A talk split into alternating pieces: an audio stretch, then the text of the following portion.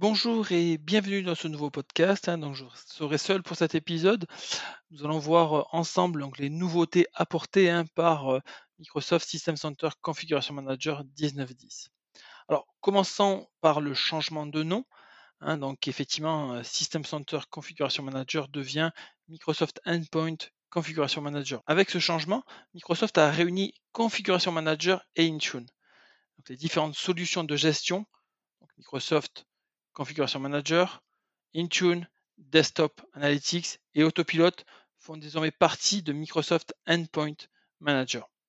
Alors, nous allons commencer les nouveautés et améliorations par CM Pivot.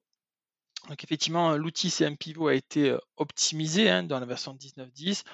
On voit également de nouvelles entrées apparaître, comme euh, les journaux d'événements Windows, comme le contenu d'un fichier. Donc, on peut effectivement requêter sur le contenu d'un fichier, alors fichier INI, euh, fichier TXT par exemple. On peut requêter sur une DLL chargée euh, par un processus. Euh, on peut avoir des informations sur Azure Active Directory. On peut obtenir un statut d'endpoint protection. On va continuer donc sur Microsoft Connected Cache, hein, donc prise en charge hein, de Microsoft Connected Cache pour les applications Win32 d'Intune.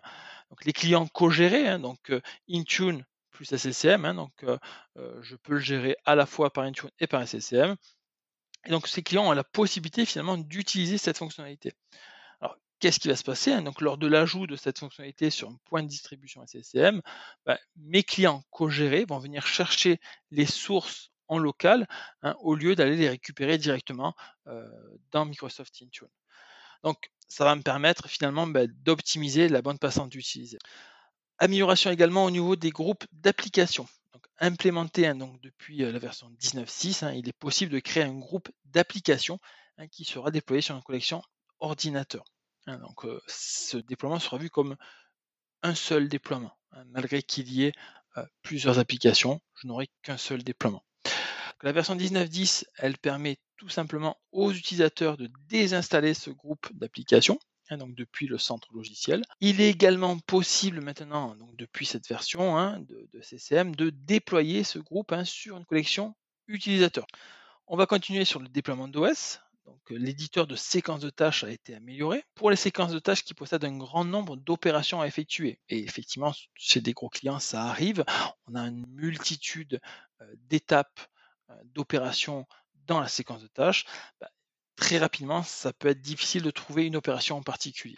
Alors, je vais pouvoir maintenant euh, procéder à une recherche dans cette séquence de tâches hein, euh, et ainsi bah, trouver plus facilement l'opération que je veux. On va pouvoir également faire des copier-coller donc de conditions de séquence de tâches. Vous pouvez le faire déjà sur une opération. On pouvait effectivement euh, faire une copier-coller par exemple du partitionnement pour pouvoir bah, je sais pas, partitionner, partitionner, le deuxième disque par exemple. On va pouvoir le faire maintenant mais pour les conditions. Donc c'est effectivement beaucoup plus simple hein, quand on a, par exemple, pour les pilotes, on a une multitude de, groupes de pilotes. On va pouvoir bah, tout simplement copier-coller les conditions et modifier la valeur, par exemple, du filtre. Le modèle, par exemple. Moi, je sais que j'utilise le modèle. Hein, Après, il y en a beaucoup d'autres de conditions. Alors, on va également avoir bah, une amélioration hein, de la performance des séquences de tâches. Pourquoi? Parce qu'on va pouvoir maintenant utiliser un plan d'alimentation haute performance. Alors, cela euh, va me permettre finalement d'améliorer la vitesse globale de ma séquence de tâches, mais ça, va nécessiter une consommation d'énergie plus élevée. Attention donc à ne pas généraliser hein, cette nouvelle fonctionnalité à toutes les séquences de tâches. Hein. je pense par exemple à une séquence de tâches qui installe une application sur un portable.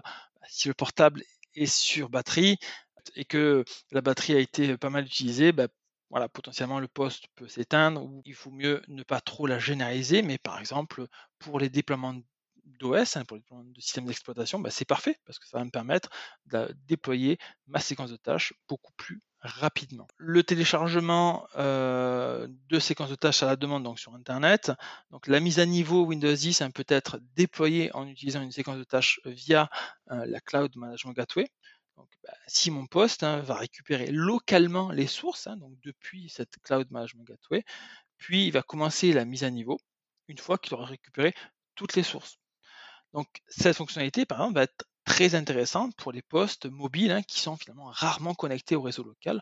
on en a tous, hein, des postes qui sont connectés un peu partout dans le monde et je vais comme ça bah, pouvoir très facilement faire en sorte que ces postes soient mis à jour. Alors, on va pouvoir également récupérer hein, le résultat d'une étape d'une opération run command line hein, pendant la séquence de tâches. Bah, je vais tout simplement activer donc la récupération du résultat de la commande et je vais la stocker dans une variable de séquence de tâches hein, que bien sûr je spécifierai lors de la configuration de ma séquence de tâches. On va voir une amélioration également du débogger de séquence de tâches. Hein, donc des améliorations ont été apportées à ce débogger de séquence de tâches. La variable de séquence de tâches TS permet de démarrer automatiquement le débogger hein, lorsque la séquence de tâches renvoie une erreur. Donc une autre amélioration cette fois-ci au niveau du point d'arrêt dans le débogger. Donc lorsqu'un point d'arrêt est créé dans le débogger et que la séquence de tâches bah, procède au redémarrage de l'ordinateur, bah, alors le débogger va conserver les points d'arrêt après le redémarrage. Donc cette fois au niveau mise à jour, hein, donc je vais avoir effectivement des options supplémentaires pour, les catalogues de mise à jour tierces. Alors bah, le, le contrôle de la synchronisation des mises à jour tierces va pouvoir être effectué de manière plus fine. Euh, je vais pouvoir en effet, euh, avec la version 19.10 de Configuration Manager, je vais pouvoir tout simplement planifier la synchronisation de chaque catalogue indépendamment. Cette option va être très intéressante hein, si j'ai besoin par exemple de synchroniser régulièrement euh, un catalogue pour un produit particulier, bah, cela m'évitera d'avoir à synchroniser tous les catalogues. et donc derrière, évidemment d'économiser ma bande passante. Delivery Optimization a également été amélioré, hein, puisqu'on est sur des mises à jour, donc je vais pouvoir effectivement, grâce à Delivery Optimization, procéder à la mise en cache de mise à jour, et donc une fois de plus à économiser ma bande passante. Alors précédemment, la fonctionnalité était réservée aux mises à jour de type Express Update, d'accord, avec SSCM 1910. Il est maintenant possible d'utiliser Delivery Optimization pour tout le contenu de Windows Update, donc sur les clients Windows 10 17.09 ou version euh, supérieure. Autre fonctionnalité très attendue, hein, la gestion de BitLocker. Donc effectivement, cette fonctionnalité m'a été annoncée en mars dernier lors du MVP Summit. Elle est enfin disponible, on l'attendait tous avec grande impatience. Donc effectivement, Configuration Manager 19.10 englobe MBAM hein, et offre la possibilité finalement de gérer l'encryption des lecteurs. On va pouvoir bah, par exemple déployer un client BitLocker sur les équipements Windows 10, on va pouvoir gérer les politiques d'encryption, on va pouvoir avoir des rapports de conformité, avoir un site web d'administration et de surveillance pour la récupération des clés, Hein, qui peut être effectivement pour un administrateur assez euh, sympa de savoir bah, qui récupère les clés et quand. Et enfin, les utilisateurs vont avoir également un portail libre service hein, euh, pour pouvoir bah, récupérer hein, euh, cette clé de récupération sans finalement avoir besoin de passer par le service IT. Au niveau de la console SSM, on va avoir une amélioration de la recherche.